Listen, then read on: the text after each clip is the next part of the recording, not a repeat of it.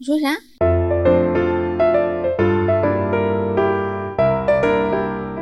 ？Hello，大家好，欢迎收听离心利比多，我是 B 仔啊。这期节目呢，就是挺特殊的哈，就是十一不在，就是有时候我会觉得跟自己的丈夫没完没了的聊天，其实也挺无聊的。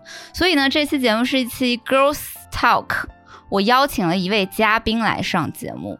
就这个嘉宾啊，她是我心目中真正的那种 cool girl，就是那种自我设定中另外一个想象的那种女孩。为什么要这么说？就是她有过我梦寐以求的环球旅行经历。她叫闪烁。闪烁来跟大家打个招呼吧。嘿，大家好，我是闪烁，特别喜欢你们的节目，是因为你和十一听起来根本不像老夫老妻，就你们俩互相之间有很多火花，然后呢说了一些也很辛辣的话题，然后也很现实的一些话题，但是无论如何都是充满很多生动的色彩吧。然后你也知道创业非常的辛苦嘛，对吧？啊，谢谢。所以就是那阵子很苦闷，然后就开始听各种播客来缓解一下苦闷。哎，既然闪烁提到了这个创业辛苦，那就不得不提他还有一个身份，就是新锐国货护肤品牌 PMPM 的创始人。这个品牌呢，也是我自己非常喜欢的。那今天来了这一位我心目中的大女主姐姐，又是企业老板，我就很想要跟闪烁聊一个非常困扰我的，有时候觉得呢想开了，有时候又觉得突然又想不开了的话题。那是什么呢？就是年龄。这个事儿其实有一个小契机，呃，我们圣诞节的时候做了一个那个听友的线下活动，然后有几个处在二十五岁这个年龄的女孩，就跟我聊了很多他们的一些苦恼。有一个我还印象挺深刻的，就是他是学中医的，他们家是那种就是中医世家，因为受到他妈的要求，所以学了这个专业，然后待在了本地，然后他工作的那个医院也很好，可是他就有一个。愿望就是他想要去大城市的广告公司去上班儿，那我就说，那你去啊，这个很棒呀，你有自己想做的事儿。然后他最后跟我说，可是我已经二十六岁了，就是这个年纪呢也放在这儿了，出去到了大城市也会有顾虑，所以这个事儿就让我发现，好像在二十五加这个年龄段，对于女生来说也是一个挺重要，然后挺特殊的一个时间段。虽然啊，面前面对的都是旷野，但是呢，也会觉得很焦虑。我在我二十五岁的时候，会有一种很强烈的感觉，是会觉得答案焦虑。我想要找一个答案，然后那种焦虑感就还挺强的。就是不知道闪烁在那个阶段是不是也有类似同感哈？我如果回忆我的二十五岁有点久远啊，实际上我现在已经比二十五岁大一轮了。嗯，但是呢，我属于一个一直以来都比较晚熟的人吧，就长相比较幼稚，然后声音跟心态也过于天真。我觉得我跟你正好相反哎，其实我跟你一样，就是我也特别的幼稚。是哈，我跟你说为什么？我我曾经有一句话叫做“天真是自由的一张脸”就我觉得非常自由的人才会一直保持着天真，因为你很自由，你的社会化的可能性。可以降低，甚至没有必要。哇，我觉得这句话对我安慰好大呀！因为我其实到现在还是会困惑这个问题，就觉得自己好像也三十岁了嘛。哎，等等，咱俩要不然先自报一下年龄？可以啊，我已经可以说的吗？可以说啊，我已经三十七了呀。但我觉得我一直感觉我和二十多岁的状态没有什么区别。在比较世俗化一点的眼光来看，其实我看你，我会觉得你是一个成功的姐姐。但是你说那个其实呃幼稚一点，然后没那么世俗化，似乎没有那么大的影响。就是我想会很好奇这个事儿是真的吗？比如说你刚刚说成功的姐姐这五个字，我就一直在揣摩是五个字哈，是五。我我我就觉得特别有趣，你懂吗？就是我会觉得说这五个字哪个字除了的哪个字跟我都毫无关系。姐姐有关系吧？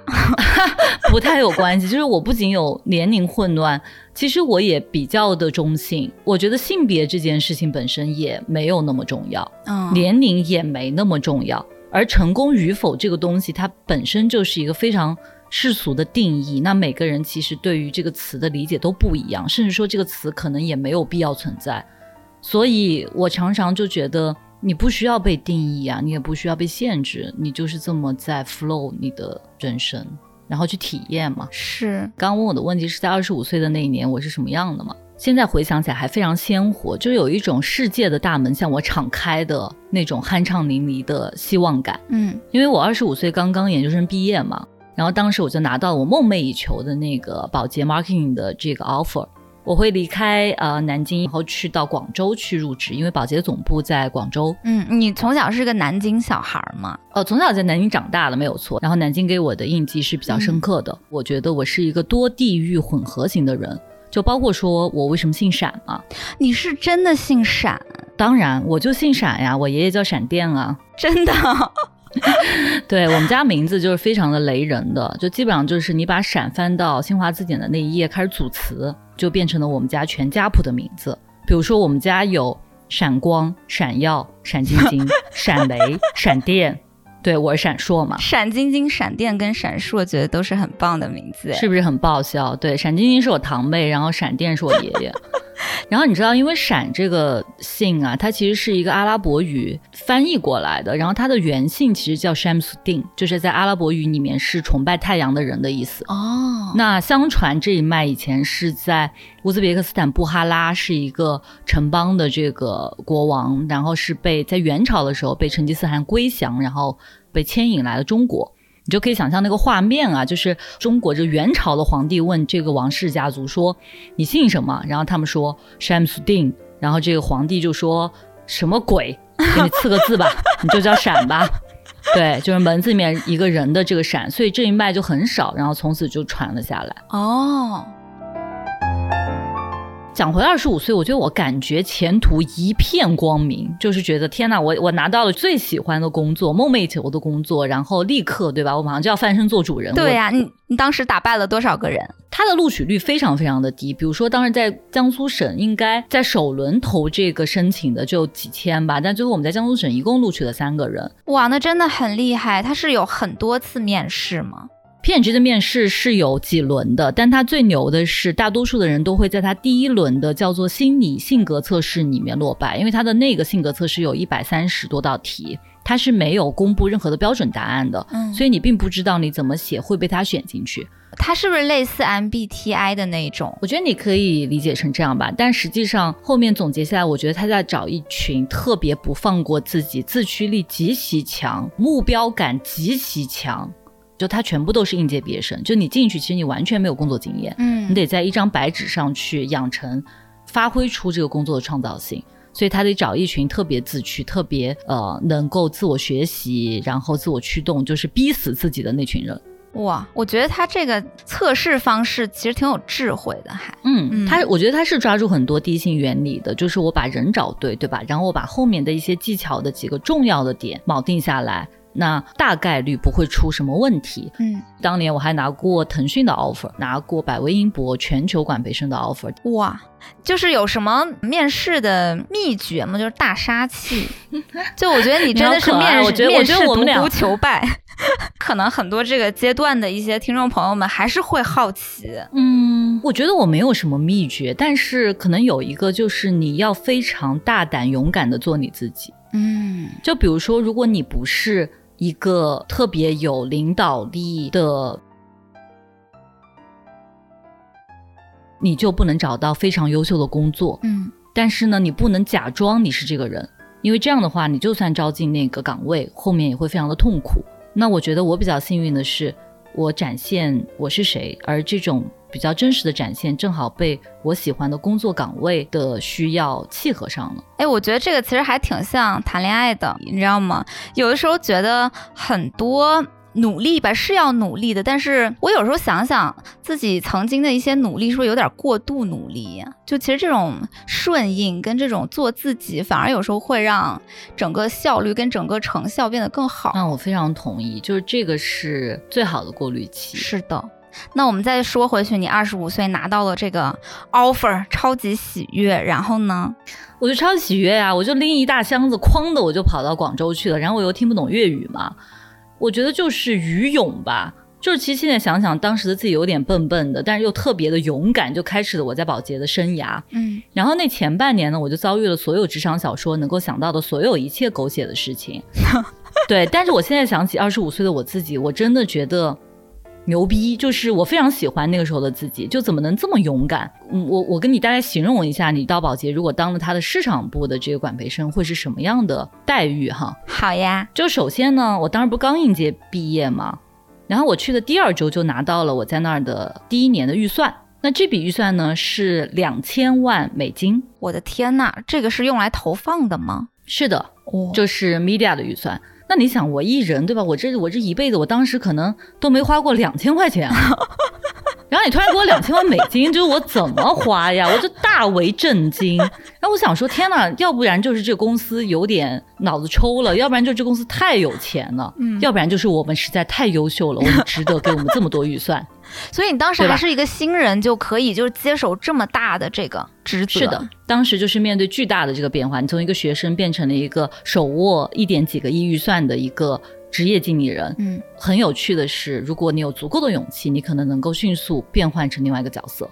那我当时二十五岁的时候在保洁，我也经历过，我要越级，就是我非常冲动的要去找当时大中华区的最高的一个 leader 去争取我做的一个产品的权益，然后在别人看来是不可能的行为，就我的老板也不为我背书，因为他觉得我非常的愚勇，他不想要背负我可能去谈砸了的这种后果。然后我自己用了三个月的时间，因为当时我负责那条产品线非常倒霉，是连续五年都在下降，嗯，就快要被抛弃的一条产品线给到了我这个新人去做他重新的打造，嗯，所以我大概有三个月的时间不眠不休翻了所有他过去五年的各种各样的数据，然后写了一份长达十六页全英文的这个分析报告。哇，那后面我不是有很多的预算吗？是怎么来的呢？就是我强烈的要去。就当时我特别记得，保洁的这个高层是坐在三十三楼的，嗯，我就自己跑到三十三楼去找这个 leader，会觉得害怕吗？完全不害怕，而且当时他召唤我是非常突然的，就前面我已经被拒绝了，他的秘书说他不可能见你，然后有一天突然说有大概二十分钟的时间可以见我一下，嗯，我是完全没有准备，就是我的那个十六页的报告也不在我手里，跑上去之后，因为我心里面记得那些数据嘛，所以我就跟他开始谈。最终我们不是谈了二十分钟，我们大概谈了一个小时。嗯，然后我就把本来应该属于这个系列的预算全部要回来了。我就是用了这种非常愚勇的方式，硬要把我的预算抢回来。那在当时的这个职场，大家就觉得我我是不是疯了？就是怎么会有一个小孩是这样做事情的？哎，我觉得特别好奇一个事情是你好像你做的那些选择都是特别特别有自己主体性，特别特别坚定的。就我觉得，我回看我的二十五岁，其实是没有办法那么坚定的。很多的选择我是犹疑的。嗯，我小时候其实就会问自己一个问题啊，叫做什么样的人生是没有遗憾的？因为我觉得我的人生是从来不怕所谓的失败，我甚至都不会去定义什么叫失败。但是我很怕有遗憾。嗯，然后后来我给这个人生的答案就是在任何一刻我突然死掉，回想此生都非常完美。这就是我没有遗憾，但我对完美的定义就是所有我想做的我都做了。我觉得二十五岁的确是人生的一个拐点，嗯，你可以理解为我真正的成人礼是从二十五岁开始的，并不是十八岁。就二十五岁的时候，我会觉得整个新的人生在我面前展现了，因为我可以靠自己挣钱去，包括说我一毕业去了宝洁的 marketing，那这件事情。二十五岁的我觉得，天哪，这是可能是我人生第一个成就吧。嗯，就感觉后面这个仕途会非常的顺畅，我的人生可能就这么展开了。我在二十五岁当下拿到那个 offer 的时候，的确是这种感受。就反正那个时候二十五岁嘛，就觉得天呐，人生一片大好，对吧？而且我二十五岁的时候是个绝对的恋爱脑。哦，我也是。然后每一段感情都谈的那简直是惊天动地。就恋爱脑有什么事儿，或者是有什么那个？我是这样的，我我在人生的选择里都非常主动嘛，所以我在爱情里也非常主动。就其实我喜欢上一个人，我就会主动告诉他，所以一般我都会主动获得我想要的爱情。嗯，但是我这个人有个很大的毛病，我有非常非常大的分离焦虑。我二十多岁一直到三十岁中间的数段感情，嗯，每一段的承上启下都不是那么的自然，它其实中间包含了一些由于我的胆怯。呃，怯懦对离别的焦虑带来的不必要的一些承接，就是我我当时的我没有自我接管能力。嗯，我在二十五岁的时候是遇到了十一，但在他之前呢，其实我经历了一次非常撕心裂肺的 分手，这好像就听起来挺渣的。当时我在上海工作，他是上海人，然后我们就是在一个 less 酒吧认识的。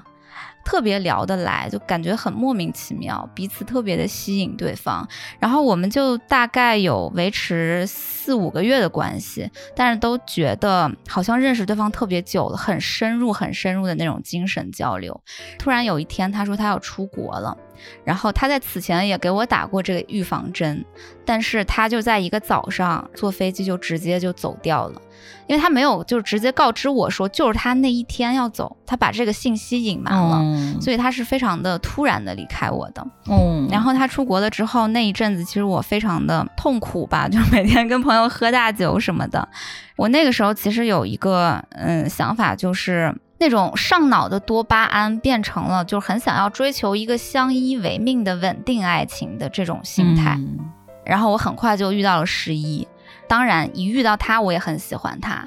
但是我觉得我内心的那目标感其实是有推动，就是我要快速的跟他在一起。就其实还是有一点点渣的成分，是想要尽快的脱离之前的那个分离焦虑。懂的，懂的。但没想到遇到了此生的真爱。对，没想到就结婚了。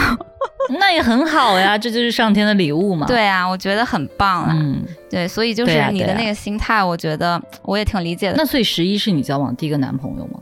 大概第四五个吧，就是我其实跟女孩谈过两三次，然后跟男性也有过四次五次吧。那你也算是在结婚前充分体验了恋爱市场的。是，就是我觉得这个是我特别的开心的一件事儿，就是在二十五岁左右的那个阶段，我很开心的是我充分的体验了爱情这件事儿，就真的有认识到爱情是什么，去完全沉浸式的经历它。我觉得特别好，因为哪怕。到现在，我依然觉得爱情是我经历过最好、最美好的事情。嗯，真的，它是一种特别迷人的能量，就是爱情或者后面变成更坚固的爱啊，就是爱的这个能量一定是宇宙的真谛，就是它不可能是被人创造出来的，因为这种能量强烈到，比如说你今天不认识这个人，然后你突然爱上了他，你可以为他死去，那是什么样的能量能够强大到你都可以放弃自己的很多东西？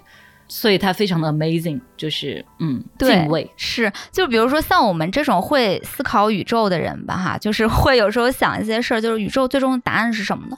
就有一天，当一个很俗的图景就展开，宇宙展开答案，上面写的是 love，就我也不会觉得很惊讶，我就觉得啊，我手臂上有一个纹身，是我第一个纹身，就是用藏语写的信仰爱，嗯，然后他的信仰爱的爱是宇宙万物的大爱，然后包含了一切的爱。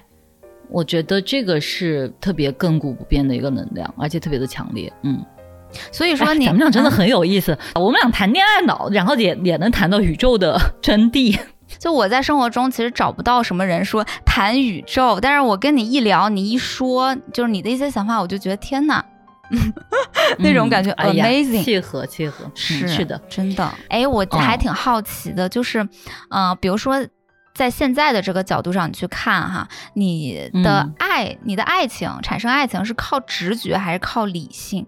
直觉啊，我非常直觉，就是你不会思考任何就是理性层面的哈，比如说什么是不是门当户对啊，然后是不是？哦，绝对不会哦，一点点都没有吗？不会，嗯，一点没有，直觉会非常准，就是其实一个陌生人。你可能给我几秒钟时间，我就能够感觉到我会不会爱上他。就是你基本上都是一见钟情吗？嗯，是的，除了被倒追的。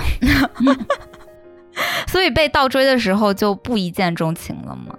对呀，因为如果别人先来追你的话，那你可能没有喜欢他呀。但是如果我没有直觉上对对方有感觉，我是不可能被追到的。原来如此。我记得我上大学的时候。嗯，有男生拿着花站在我宿舍楼下面等我，我是铁定不可能下去的。我非常非常的残忍，你会觉得厌恶吗？我会觉得非常非常困扰，因为一般那些男生曾经都是我的好哥们，嗯，然后你不是我的哥们吗？对吧？你你为什么拿着花站在我的宿舍楼下呢？就是那个场场面会让我震惊不已。嗯，哎，我也有类似这种体验。真的很奇怪，对啊，而且我其实不太喜欢这种就是什么朋友变恋人的感觉，这可能就是我单方面的喜好啊。你喜欢恋人变朋友吗？这个我倒是觉得不排斥，就我的很多前任目前确实是我的好朋友。那那中间需要一个截断期吗？就是需要几个月你才能重新做朋友吗？肯定需要，大概要多久呢？起码要三四年吧。啊，要三四年呢？对呀，哎呦我的妈呀！那你呢？你是怎么样的？我跟我的很多前任都最后做了好朋友，但我可能没有像你要等三四年那么久。那你大概多久？嗯，说句可能会伤到某些人心的话，就是如果我对他的爱情没有那么强烈的话，会更快的可以作为朋友。对我巨爱的那个那几个人吧，那一两个吧，做不了。对对对对，现在都是老死不相往来。真的真的就觉得没必要。就是如果你不能跟我做恋人，我又何尝需要多一个朋友呢？是，确实是这样。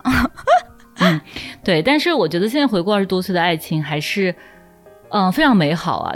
年轻冲动，然后非常激烈，对吧？不顾后果。但老实说，我也没什么立场去这么说，因为我今天还是这样的嘛。哦，所以你没有变过吗？就比如说二十五岁，然后到现在，你会觉得自己完全没变吗？在爱情上，我觉得我的爱情观是没有发生变化的，就是我一直都是一个在爱情中会奋不顾身的人。那你在爱情当中的处理关系的方式吧，你觉得是有变化吗？我觉得会有，比如说。现在的我就可以自我接管了。你现在不会分离焦虑了？不会，就是我三十岁之后，慢慢在养我自己内心的那个内核。就是你要内心有一个很笃定的、硬的、柔韧的一个主心骨，把自己撑起来。所以你不会坍塌，就是你塌下来的时候，自己接得住自己，不需要任何人来接。哎，那我就挺好奇，那个东西它是来自何处呢？你可以理解为它本来就在你的心里了，但是你有没有看见它？然后允许它长大，允许它长出来，而且在长出来破开你的心长出来的时候，不怕那个暂时的疼痛，它就会长出来。它是潜移默化的，它是非常连续性的在发生的。嗯，其实很多二十五岁的女孩，她们会担心一个事儿，就有一点点这个担心，就是关于三十岁焦虑。包括其实我也是，我是刚到三十岁，然后我可能在二十六七岁，然后我就开始担心这个事儿。然后在二十九岁的时候，其实我生活迎来了一个重大的转变，从飘了五六年的大城市就回到了老家，就愤而在想说，我要不然就不要再工作了，就我必须要让我的时间是我自己的。挺想知道你二十九岁的那个临门一脚，那个时候你在干嘛？其实我二十九岁那年也发生了一个很大的转折，在我当时在保洁职场一片大好的时候，二十九岁我又思考一件事情，就是这可能不是我要的生活方式。为什么呢？因为我一直有一个好奇，叫做人为什么只能在大城市大公司生活呢？你知道这个地球上七十亿人，有四亿人是在森林里生活的。我不知道哎，真的吗？四亿人那么多在森林里生活，是的。那我有点羡慕，感觉在森林或者在森林的边缘上生活，所以本身这个地球就已经够小的了，对吧？那我们还要限制在地球上的生活方式，这不是一种非常囚禁感的事情吗？是。所以我我当时快到三十岁，就是二十九岁那年，我就在想，我开启三十岁的新人生，我希望我知道。就是我是主动选择怎么生活的，而我当时并不知道我想要什么样的生活，所以我做了个决定，就是我会从保洁离职，完全是裸辞，然后我要去环游世界。我想要在环游世界的过程中知道未来我想要在哪里怎么样生活，所以我当时不是去旅行的，我是去寻找我想要的生活方式的。所以当时就马上就下这个决定，然后就去了嘛。马上下这个决定，但是没有能马上就去，因为其实当时公司有多轮的挽留嘛。嗯，当时在保洁的老板是一个印度男人，是印度的一个贵族。我跟他说我快三十了，我要辞职去环游世界。他非常非常震惊，因为他觉得怎么可能有人放弃百万年薪？对呀，然后这么好的职业机会，然后你要裸辞去环游世界，一定是假的。记得我跟他谈了非常多轮，然后。最后一轮的时候，我们一直谈到下午一点多我都没有吃午饭，我非常非常的饥饿，然后我就决定要编一个理由。嗯，我告诉他，我说，嗯，你猜对了，我不是去环游世界的，我是找到一个更赚钱的工作机会。然后他立刻站起来跟我握手说：“那祝贺你。”然后就同意了我的辞职。这个好荒谬啊，很有趣哈。嗯，那当时我离开保洁的时候。我并不知道我的那个环游世界要多长时间，我是一个单程票，就是开始出发，但是没有定任何回来的时间。哇，你是攒了一笔就是可以环游世界的钱，然后就直接辞掉工作就去了？对，因为我在保洁工作五年嘛，所以其实我存了一些钱，然后也买了我的第一套小房子。嗯，所以当时在环游世界的过程中，我就把那套小房子给卖了。哇，好勇敢！我是完全靠自己的钱在环游世界的。嗯嗯，那爸爸妈妈让吗？就是卖房子去环游世界？哦，他们不管我的，因为第一就是买房子也是自己挣的钱嘛。然后当时就决定要去环游世界，所以我是去乌兹别克斯坦，然后一路向西，当时去了土库曼斯坦、伊朗等很多地方，然后走到也门的时候，也门在打仗，所以我就往下飞去了印度洋。嗯，然后中间在迪拜待了一段时间，然后去印度洋之后呢，我当时就在毛里求斯，结果看电视看到旁边的一个小岛火山爆发了，叫琉璃旺，我就赶紧跑飞到那个那个小岛去看火山爆发，然后又去徒步了冰斗，然后又住在大海边，呃，黑沙滩白沙滩，吃了很多天的海鲜，自己一个人，对，内陆有一些时间是我一个人，然后到马达加斯加。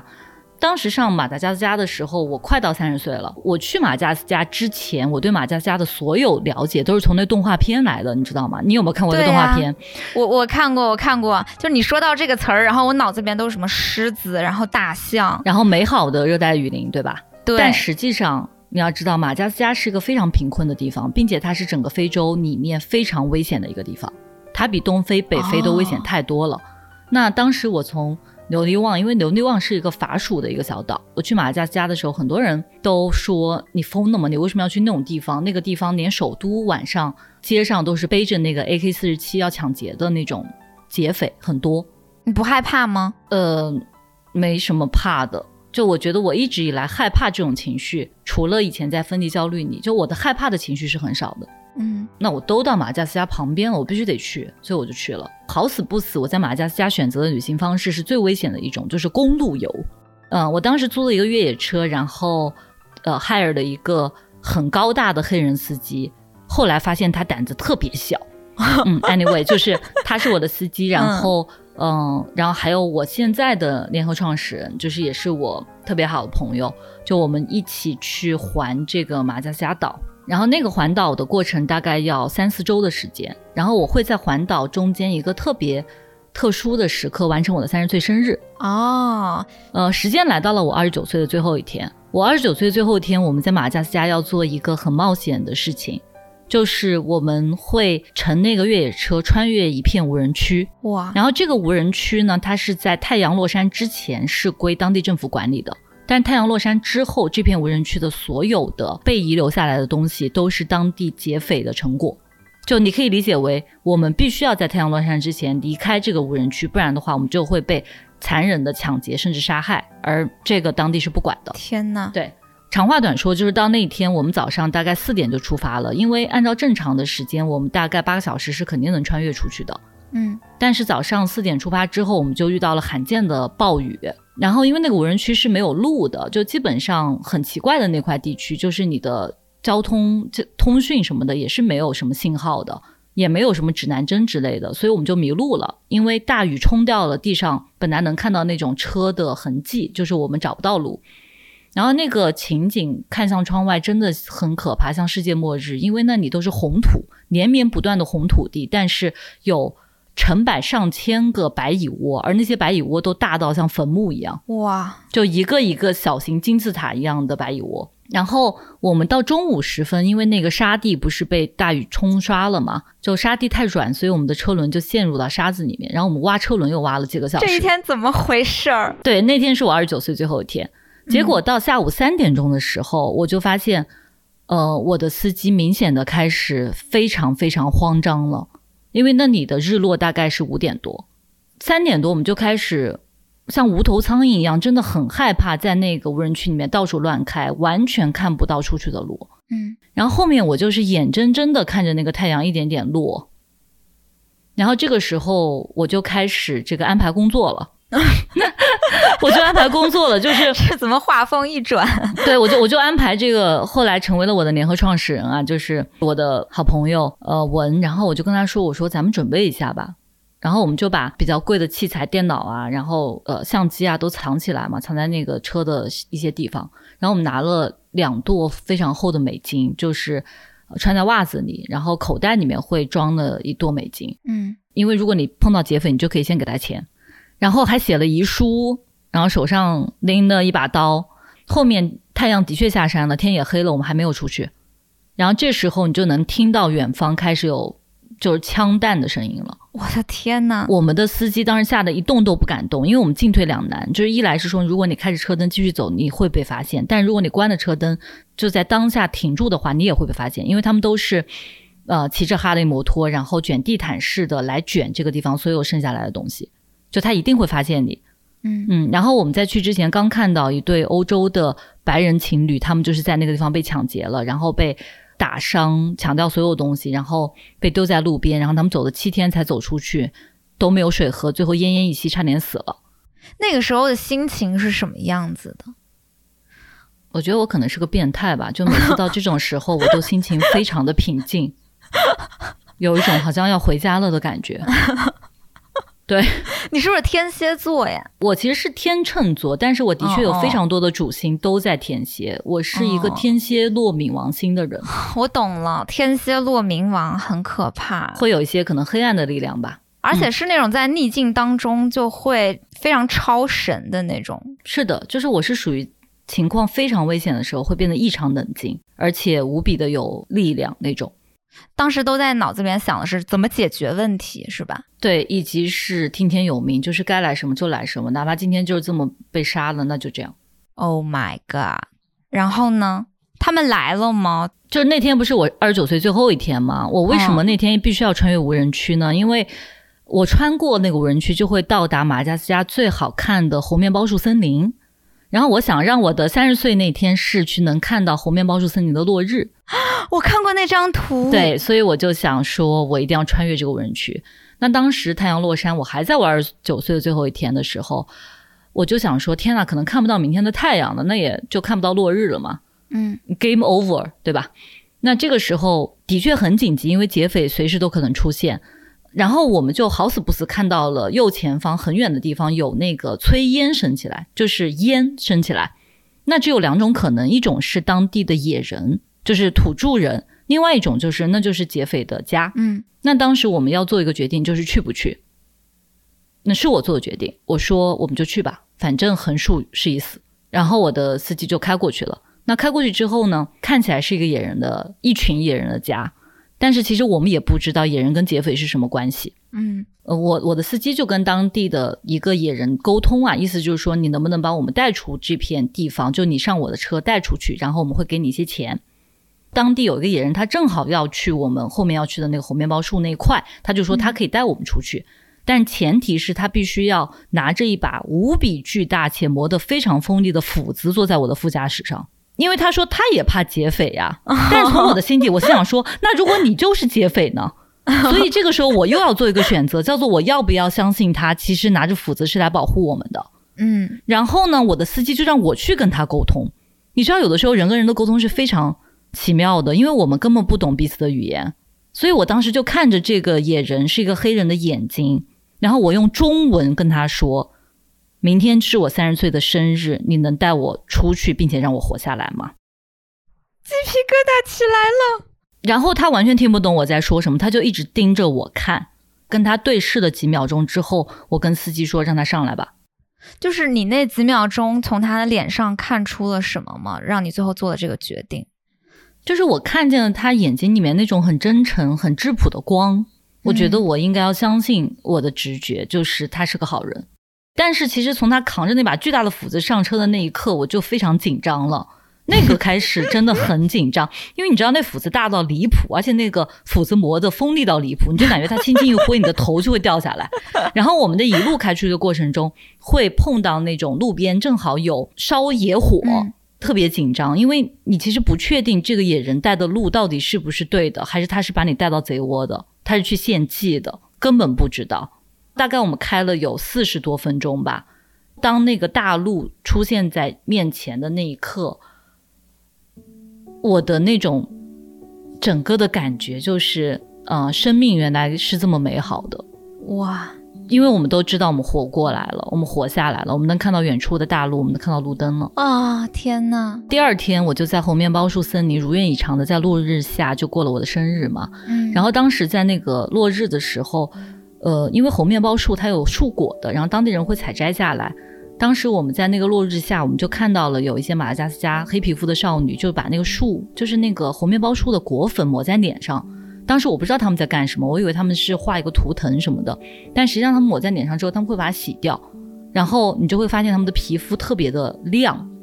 其实后来过了好几年，我才知道原来猴面包树的树粉是有抗氧化的作用的。这个细节好浪漫呀，是非常浪漫。而且在那一刻，你看到那个那些人的脸的那一刻，你就会觉得此生无憾，就是这个世间好像所有的美好你都已经看过了。所以我其实之前有看过那个 P M P M 的那个马达加斯加系列吗？是叫它有一张那个照片，就是橙红色的天空，然后有一颗。对我看到那张照片，我觉得天呐，好美，就是就好像仙境一样的那么一个环境。然后，但是它背后好像又蕴藏着很危险、很神秘，然后离我们超级遥远的东西，就不知道是什么。原来它背后是这样的一个经历。对，后来时隔两三年，我不是准备要创业了嘛？当时其实我一直在思考说，我要做一个什么样的品牌。但是因为我以前在 P&G 的时候做的是护肤。然后在那一刻，我就突然想到了那个马加斯加少女的那个肌肤，那个树粉。所以 P M P M 这个品牌是探索全球带回肌肤能量。我们会探索很多个地方的非常珍贵的一些自然成分，比如说我们带回了意大利的白松露，我们带回了法国格拉斯花谷的千叶玫瑰，它就是这样的一个品牌。哎，你你说这个事儿，其实让我想到了一个小事儿，就是我小时候不是常常跟我奶奶在一起吗？寒暑假都会跟我奶奶在一起住。然后有一次呢，就是呃，我跟我奶奶早上去爬山了，然后我就看到路边有很漂亮那个小小的花，就是粉红色的。然后我奶奶就跟我一指说，看那个是指甲花。我说什么是指甲花呀？我奶奶说就是那个指甲花，你采它的花瓣，然后碾碎了之后可以涂在指甲上。然后我就狂喜，小的时候就采了好多，然后回去就做这。件事儿跟我奶奶一起 碾碎那个指甲花的花瓣，然后把它敷在自己的指甲上，然后等五分钟十分钟，把那个花瓣拿走，然后那个颜色就会晕在你的指甲上面，还是有一点点那种晕染感觉的渐变色，那种在大自然里边感受到一些美丽小能量，这种时刻我就觉得特别浪漫。是的，是的，你别说，我也用过那指甲花，就虽然我从小是个假小子，但我自己也特别 臭美，我也一染过。啊，就就反正就是，这就是我二十九岁最后一天的故事嘛，就是还是的确挺惊人的，嗯，可以拍成电影的那种事儿，然后我就很难想象说他真的会真实的经历在一个人的身上，并且离我这么近的一个人。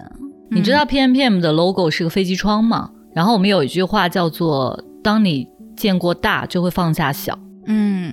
其实当时也是因为这段环球的经历，让我让我看到的其实好多，就是在我们现实生活中不会发生的事情，但他们又是如此的发生的会如此自然。然后你经历过这一切之后，你就觉得很多事情都没有那么重要。所以那次旅程对你来讲其实改变很大，对吧？就是外部的，包括自己内部的整个改变，好像是翻天覆地的。最终你回顾的时候，你发现哦，原来我已经不知不觉长成了另外一个样子。变成了一个我以前可能期待的模样，但是至于我是怎么突然长成这样的，它可能不是突然，它也不是一刻的，它就是慢慢的变成了这样。哇，好好呀！可能每个人都是这样吧，就是我觉得二十五岁之后，嗯，人生其实刚刚迎来很多非常多新的可能性。然后如果你也一直保持一个年轻的心态、年轻的样子，实际上。到你三十多岁的时候，你依然会觉得这个世界的探索、探险、冒险是永无止境的。嗯，是的。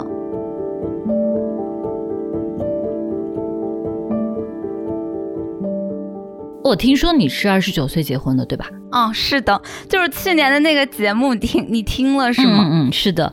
所以我有个好奇啊，就是你恰恰好在三十岁之前结婚，是因为受到了一些呃要结婚的压力吗？我觉得其实我以为我没受到，然后我现在再去想这个事儿，我觉得这个社会时钟它是有点在催着我的，就是在那个阶段。提出要结婚的这个决定之前呢，其实我们没有太多的讨论过婚姻的问题。就我俩属于那种完全呃没有想过太多这个事儿的那种，呃有点幼稚的成年人，就是很开心在一起，然后就一直在一起谈恋爱。呃，二二年那一年，就二十九岁过了之后，然后我爸开始催婚了。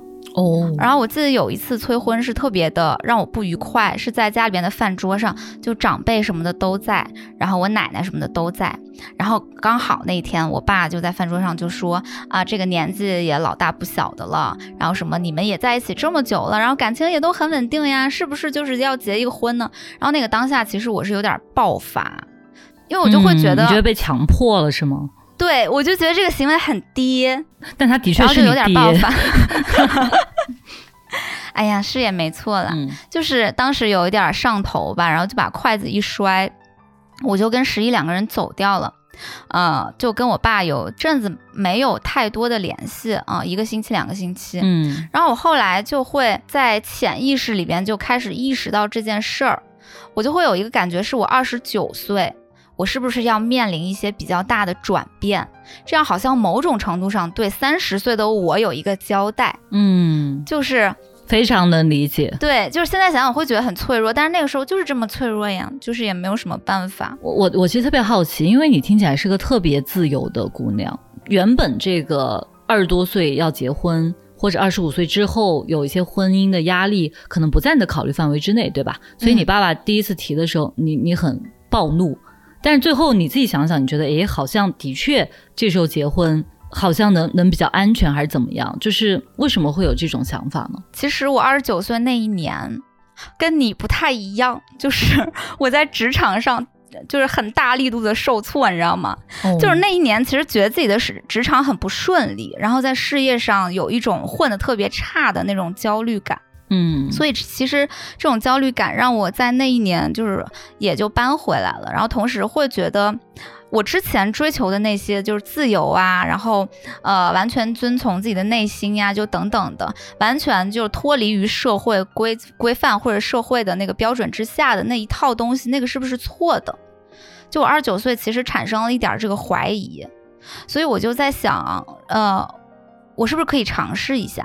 我感觉非常有意思，因为我感觉到二十九岁，就是你，你到三十岁的那个节点，你总得要赢点什么，就感觉我们其实都是在做验证，对吧？对，你可能觉得那年你的感情稳定了，你结婚了，至少感情你有一个赢面，就是还是有一个里程碑的。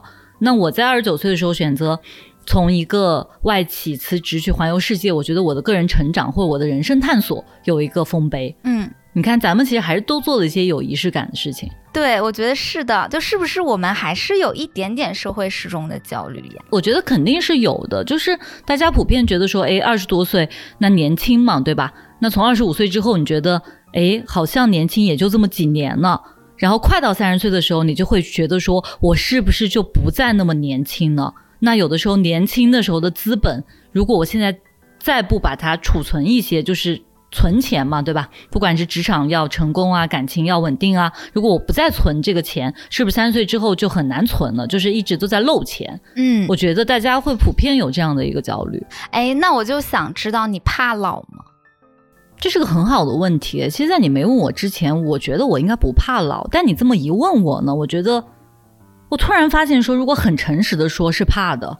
为什么呢？因为我今年八月不是去了趟巴黎嘛，然后当时在蒙马特的时候，我们就看到了一个歌手的雕像，然后那个歌手呢是以前法国就是巴黎一个很有名的一个歌手，但他其实在四十多岁的时候自杀了，然后他自杀就是因为他没有办法容忍在镜子里面看到自己越来越老去的容颜，所以他就决定让他的这个呃生命停驻在还算年轻的那一刻。嗯，然后包括说，你看，像张国荣，其实离开了很长时间，对吧？但大家想到哥哥的时候，他永远都保留了那个容颜。所以，我我有时候看到想到这种案例的时候，我会觉得挺好呀，挺不错的选择呀。那你看这个，嗯，如果再往深里剖一剖，那一定是因为我也害怕老去。就或者说，我也不喜欢老去之后的状态。是我那天看一个说什么，好多艺术家，比如说什么科本呀这种，呃，顾城好像是不是也是呀？就是好多艺术家都是把生命停留在了二十七岁。对。然后就有一个说法，就是说，呃，人其实活到二十七岁就够了。然后再往后就是衰老、死亡或者不必要对，然后其实这句话会有点影响到我。是，就是村上春树的那个《寻妖冒险记》，他是说你到二十六岁就可以死去了，因为他认为二十五岁是一个很关键的转折点。嗯，就是二十五岁之前，咱们怎么样都年轻，可以无限续杯。二十五岁之后，你就突然断崖式的，好像要老了。其实老实说，这个从嗯我们肌肤的这个维度，它的确是有这个原理的，是，就是因为你胶原蛋白大量流失了嘛，所以你会看到自己，哎，怎么突然能看到法令纹了？怎么突然好像有有一些松弛了？这种面容上不是那么年轻的一些征兆，会加深你内心的这种焦虑。对。我记得是在疫情的时候那几年，我突然发现自己化妆的时候，鼻子旁边的法令纹很深，然后那个时候就觉得怎么那个地方会卡粉。第二个事儿就是，其实我以前超级喜欢自拍，你知道吗？我就属于那种微博晒自拍狂人。然后呢，大概是在那个阶段，就二零年、二一年的时候，我发现我怎么总是每次自拍的时候法令纹有点深。因为之前我会有一个很大条的想法，就对于护肤这件事儿，都是基因给的，然后呢逃也逃不掉，就是很大条了。然后在那一两年，我突然之间感觉到，就是不行，就是不行，就是如果我的基因没有能让我保持那么年轻，就是我要认吗？就还挺焦虑的吧，有那一两年挺焦虑的。嗯，完全能理解，因为你知道，其实从皮肤的机理上都说得通。中国的很多女孩是从二十岁就开始抗老了，但其实我们如果从这个行业良心的角度推荐，我觉得二十五岁抗老是比较有必要的。因为二十五岁开始，其实人的肌肤就会发生很多变化，包括说你的胶原蛋白，其实它会断崖式的下跌嘛。然后你知道，有的时候你的那个轮廓线没有那么明显了，比如出现发腮呀、双下巴呀。啊，这个就是我就是大概从那个时候开始发现我的脸怎么变方了，然后会觉得自己怎么开始有点干，就是那个脸颊两边开始有点干，因为以前都是那种就是。面部线条很顺滑，有没有感觉是一个鹅蛋型？然后那个时候开始觉得，哎，怎么有一点棱角，然后变得很干。嗯，能理解。然后另外一种就是说，法令纹其实是个特别明显的特征，因为你你知道，就是如果你的脸啊全都是胶原蛋白，它能嘭起来，对吧？是。它其实就会显亮，然后它那个纹就会被嘭没了。然后如果它开始瘪呢，你就会出现一些凹陷啊、泪沟啊，然后法令纹也会出来。对，所以这个是非常常见的，二十五岁之后开始慢慢变老的一个迹象。嗯，真的，可能在年轻一点的时候会买护肤品，然后就买着不用，就放那儿。就好像买一个这种未来税，对吧？就 好像对自己的安慰。但是我从那一两年开始，会具体的开始认真的做护肤这件事儿。嗯，就是那种觉得好像做了一点之后，然后心态上的抽象的怕老的那种恐惧就好了很多。这个心态就会觉得是，那我都已经在做了，而且真的会有一点效果。我就觉得这种感觉会给我一些安全感，就可能那个安全感是很小的一些，但它真的有慢慢的在建立，所以其实这一两年反而会觉得自己的心态好起来了，就没有那么怕老了。嗯，太好了，谢谢你让我对我自己从事的这个行业多了一些意义感。哎，所以闪烁，我就觉得今天真的好不容易抓住一个。多年的资深专业人士，外加上现在的护肤品牌老板，我就很想问你一些那种让我觉得很迷惑的实用性问题了。而且，就我觉得很多听众，就是女性听众也会特别关心。嗯，好呀，好呀，我尽可能非常真实的回答你。首先问一个困扰我很多年的问题哈，就是现在市面上那种国际大牌的产品和我们国产新锐品牌的产品，就是我去买的时候，常常会发现他们的价格甚至能差出去。几倍，就是他们产品本身的差别真的很大吗？因为我常常在真正的使用的时候，包括也会看到它的效果，我会发现怎么有一些更有性价比的国货，其实好像还更好用一点呢。嗯，我我说一下大概的点吧，因为我之前有五年在国际品牌做这些大牌的经验嘛。我觉得我们刚开始做国货新锐的产品的时候，因为这已经是我们做第四年了，嗯，非常诚实的说，我觉得在第一年的时候，我们还是有一些盲区的。当时我还没有自建我自己的配方和原料实验室，基本上新锐国货品牌第一年的一些产品，它可能都是代加工或者用的别人的配方做出来的。我觉得当时我们的产品不具备叫做真的自主研发和真正的创新创造的这些优势。我们沿用的就是一些以前的一些经验吧，嗯，所以我们特别特别看重就是在产品研发上面的一些积累。其实我们整个公司平均的员工年龄是二十七岁，但是我的研发中心的平均年龄是五十岁以上。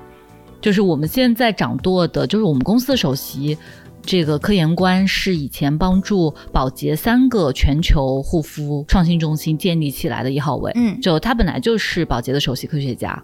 我觉得今天的国货新锐品牌，如果说具备这样比较强的科研人员的储备和自主研发的实力的话，老实说，在产品的质量保证和功效上是不会输国际大牌的。所以你看护肤品重要的是啥？我给你形容一下。嗯，我的视角给你形容一下护肤品到底卖的是啥。就你可以想象呢，就是护肤品是一罐皮蛋瘦肉粥。就是说，这个皮蛋瘦肉粥的粥底啊，这个白粥呢，其实就是它的料体里面的大料，它决定的是说你的肤感怎么样，就吸收度啊等等的哈。那这个皮蛋瘦肉粥上面不是有皮蛋跟葱，还有瘦肉那些东西吗？嗯，这个其实就是比较核心的这种叫做活性原料、活性物添加。那有一些护肤品它只有保湿的功效，是因为它其实只有个粥底的。它并没有上面那些皮蛋和瘦肉，那皮蛋瘦肉是比较贵，并且是说你要加到什么样的度，既温和又安全，体验又好，又能有功效，这个地方就存在配方这个概念了。最后呢，就是盛这个皮蛋瘦肉这个碗就是包材嘛，就你们看到这个瓶子、花盒，对吧？那很多人也说，哎呀，护肤品这个行业有些品牌可能这瓶子比里面的东西还要贵，这个的确是存在的，特别是有一些卖的特别贵的品牌。嗯。所以，我们今天来看这个护肤品是不是能够媲美国际大牌的品质，就是看这碗皮蛋瘦肉粥是不是调的呃火候够好，这就是它的生产技术，对吧？然后它的配方够好，就是它的整体的这个协调，原料啊、活性物啊跟这个粥底的协调。嗯，很负责任的说，就是说国货是能做到国际大牌同等的品质，甚至更好的一些体验的。明白，就是在成分跟技术上其实是可以超越了，甚至我觉得不能很负责任的说超越吧，但媲美肯定是可以的。那因为可以媲美一些成分或者是吸收技术等等，所以在性价比上依然这块可以很负责任的说，就是国货精锐品牌有。很强的一些优势，比如说 PMPM，我们今天用的成分可能跟某国际大牌完全同源，而且我们都是做到足量功效添加，但是我们的价格只卖它的三分之一，这个是很实际存在的。哎，其实我想特别特别由衷的夸夸哈，其实我是从最近这半年的时间才开始用 PMPM 的黑白松露胶原系列的，然后我去呃日本的那一趟，当时不是要拍一些 Vlog 嘛。嗯，就是有那个上镜的需求哈，就是我就发现，就前一天晚上使用了之后，第二天整个皮肤的那个水润度、保湿度是特别特别好的，然后我能感觉到自己上妆的时候那种丝滑的感觉，因为我之前是那种拍完 vlog 一定要 进入剪映要美颜的强美颜，然后这次其实我们拍的那个大阪的 vlog 就是没有美颜过的，完全没有美颜过。就我会觉得自己整个的轮廓感是有变得更流畅，保湿度。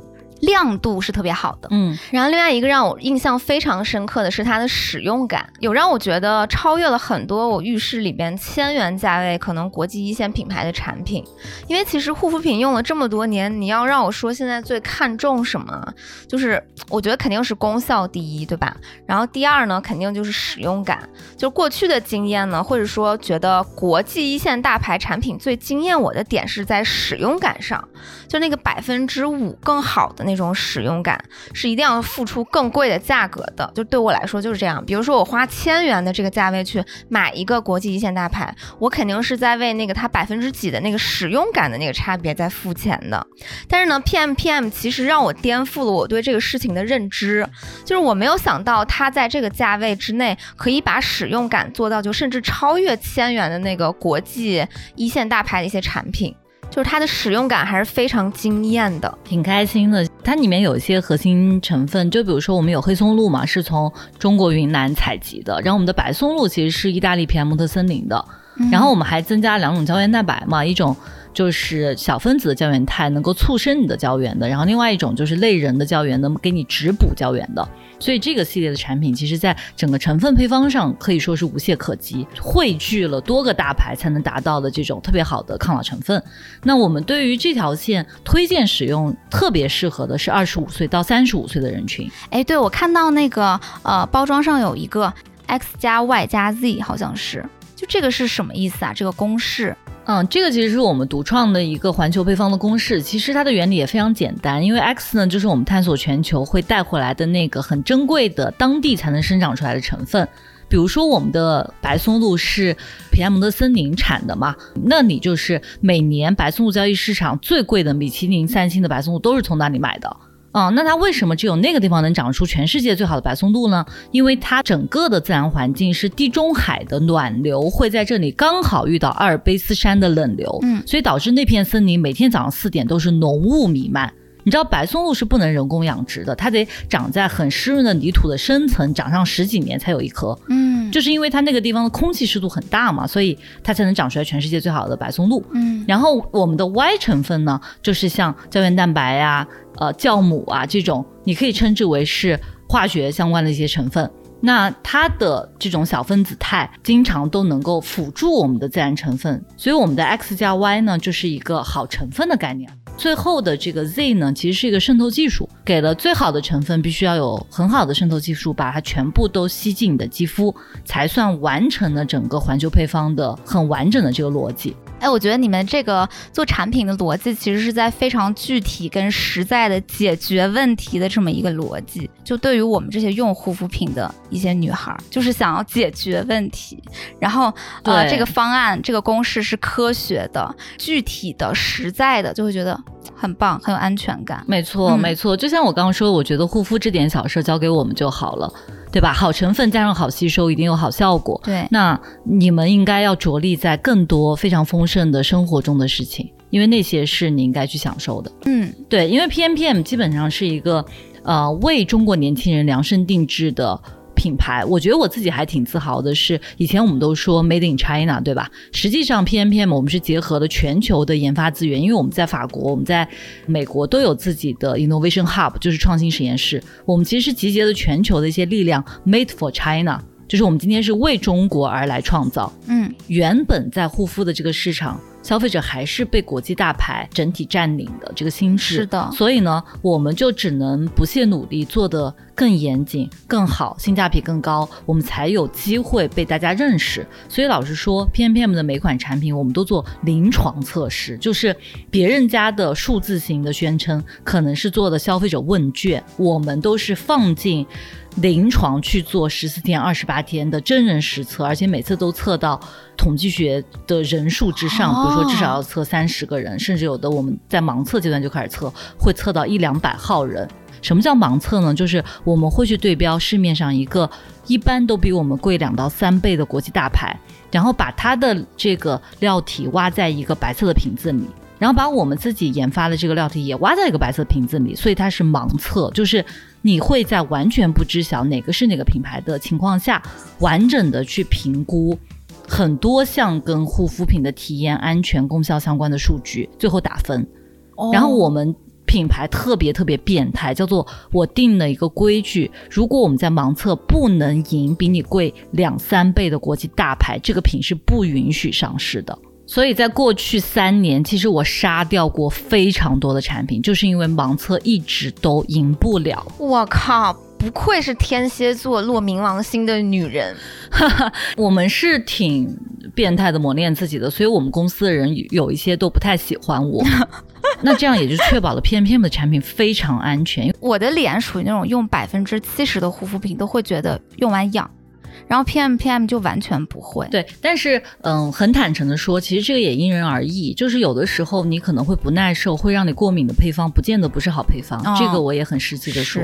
但是每个人都要去找很适合自己的耐受性的产品，就是所以下次你尝试新品牌的时候，可以在耳后先试一试。嗯，好呀。然后我们家产品挺有意思的，因为我就是实现。先试后用，全额退款，就是一般情况下我们在旗舰店买的时候都会给你呃两个试用装。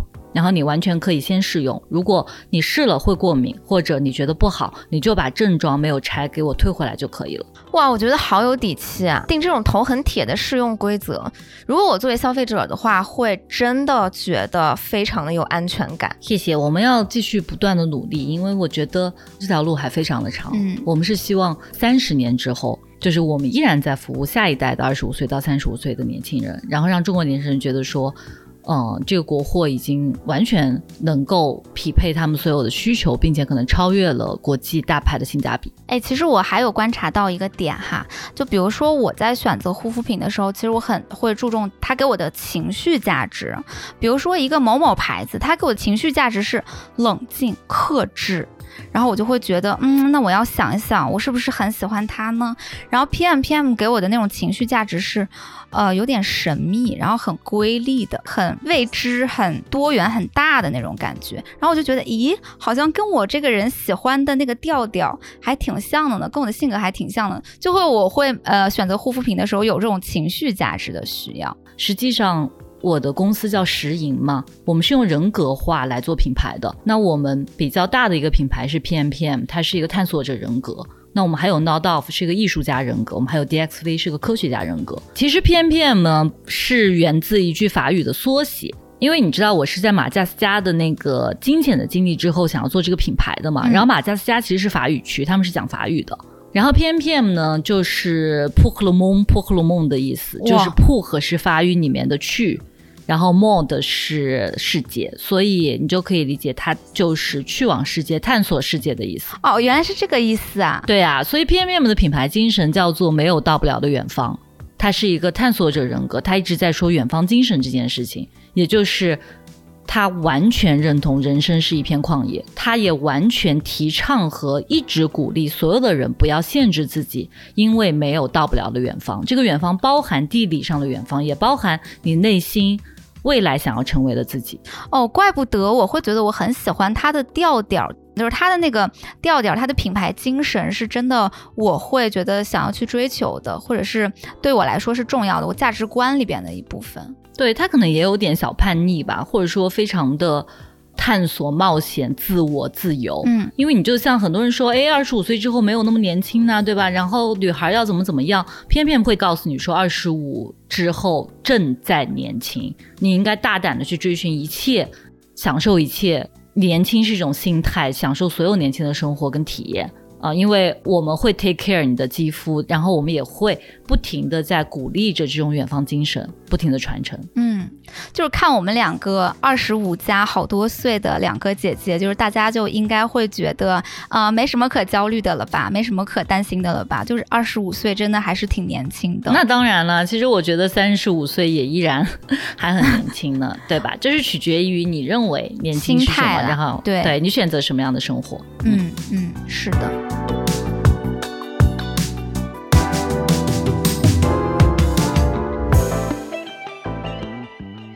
好啦，那到这里我们这期节目呢就聊的差不多了。